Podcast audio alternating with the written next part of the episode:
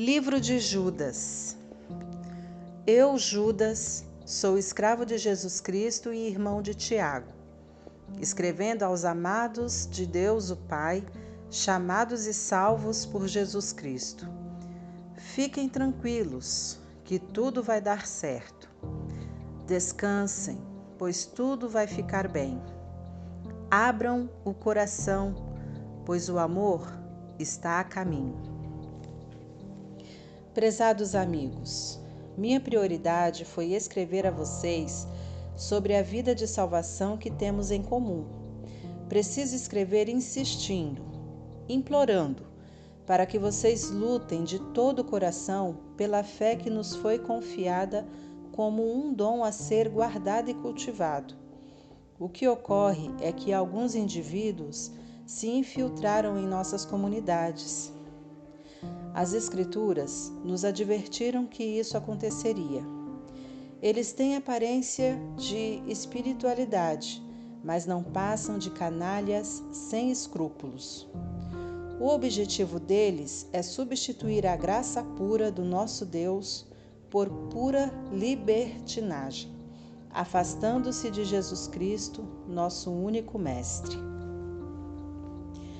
Estou sendo mais claro que posso ainda que alguns de vocês conheçam o assunto e não precisem de mais informação.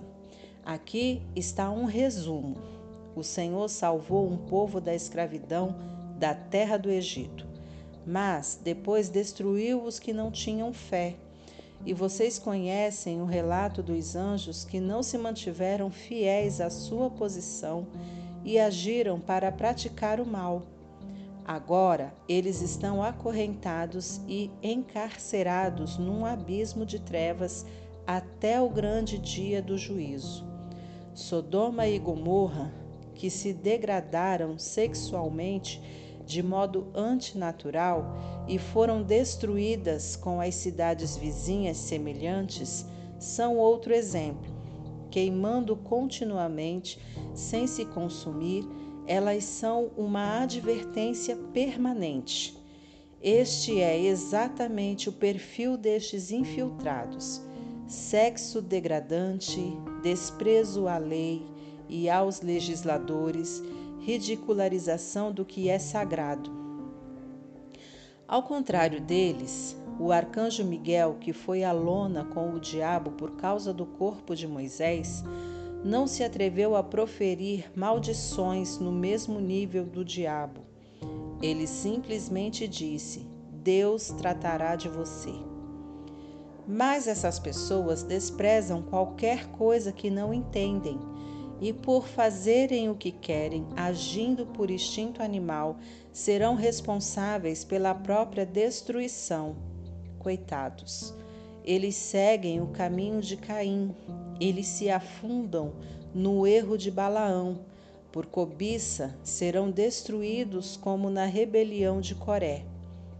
Quando vocês cultuam e comem juntos, eles são tumores que enfeitam suas festas de comunhão.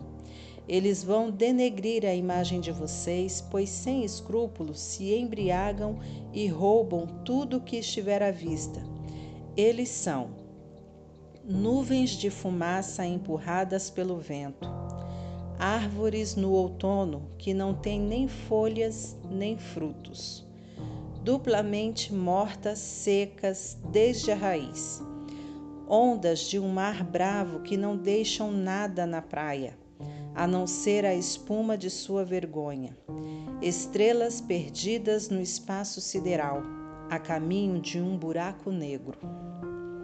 Enoque, o sétimo depois de Adão, profetizou a respeito deles.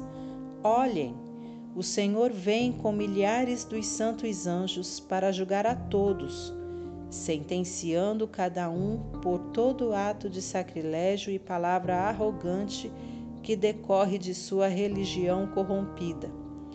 Eles são resmungões, murmuradores e incontroláveis gostam de contar vantagens, cheios de bajulação e interesse. Mas lembre-se, caros amigos, que os apóstolos do nosso Senhor Jesus Cristo nos avisaram que isto iria acontecer. Nos últimos dias haverá pessoas que não levarão nada a sério, tratarão tudo com desprezo e criarão uma religião para atender aos próprios caprichos e desejos. São esses os que dividem igrejas pensando apenas em si mesmos são egoístas sem nenhuma evidência do Espírito.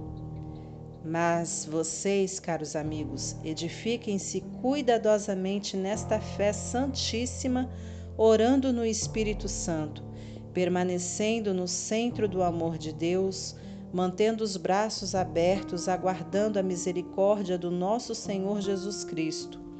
Essa é a vida de verdade que permanece para sempre. Tenham paciência com os que vacilam na fé. Busquem os que tomam o caminho errado. Tenham pena dos pecadores, mas não peguem leve com o pecado. Não se esqueçam de que o pecado produz um mau cheiro insuportável que chega até os céus. E aquele que é poderoso para protegê-los com sua presença gloriosa, ao nosso Deus, nosso único Salvador, por meio de Jesus Cristo, nosso Senhor, sejam a glória, a majestade, o poder e o domínio antes de todas as eras, agora até o fim dos tempos. Amém.